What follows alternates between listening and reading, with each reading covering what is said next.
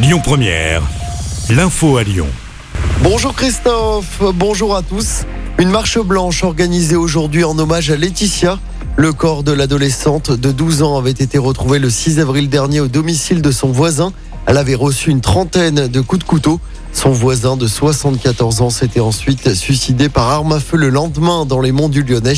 Selon le progrès, une histoire de vengeance avec le conseil syndical dont faisait partie la maman de la victime pourrait expliquer ce geste fou.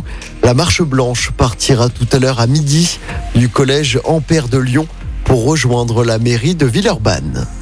La police lyonnaise recherche des témoins après la mort d'un jeune homme de 22 ans. La victime avait passé la soirée de jeudi dernier dans un bar péniche à Confluence avec deux amis. Son corps a été repêché le lendemain après-midi au niveau du 52 Kérambeau. Toutes les informations sont à retrouver sur notre page Facebook. Dans l'actualité également, ce terrible drame hier matin à Vaux-en-Velin. Une femme de 55 ans a été renversée par une voiture alors qu'elle traversait en dehors d'un passage piéton. C'était sur l'avenue Gabriel Péry. La victime n'a pas pu être réanimée par les secours. Comme le veut la procédure, le conducteur de la voiture âgé de 18 ans a été placé en garde à vue.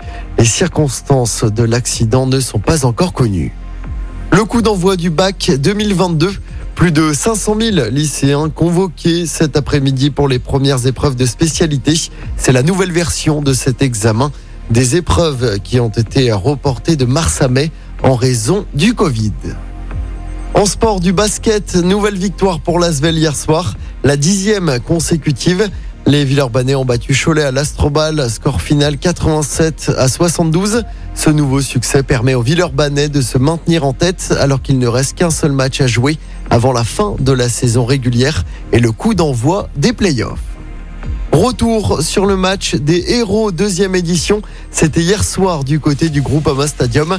Les légendes de l'OL ont battu la team UNICEF 1-0 grâce à un but de Sonny Anderson. Un match caritatif organisé au profit des enfants d'Ukraine et des actions d'OL Fondation. Plus de 480 000 euros ont été récoltés. Écoutez votre radio Lyon Première en direct sur l'application Lyon Première, lyonpremière.fr et bien sûr à Lyon sur 90.2 FM et en DAB+. Lyon Première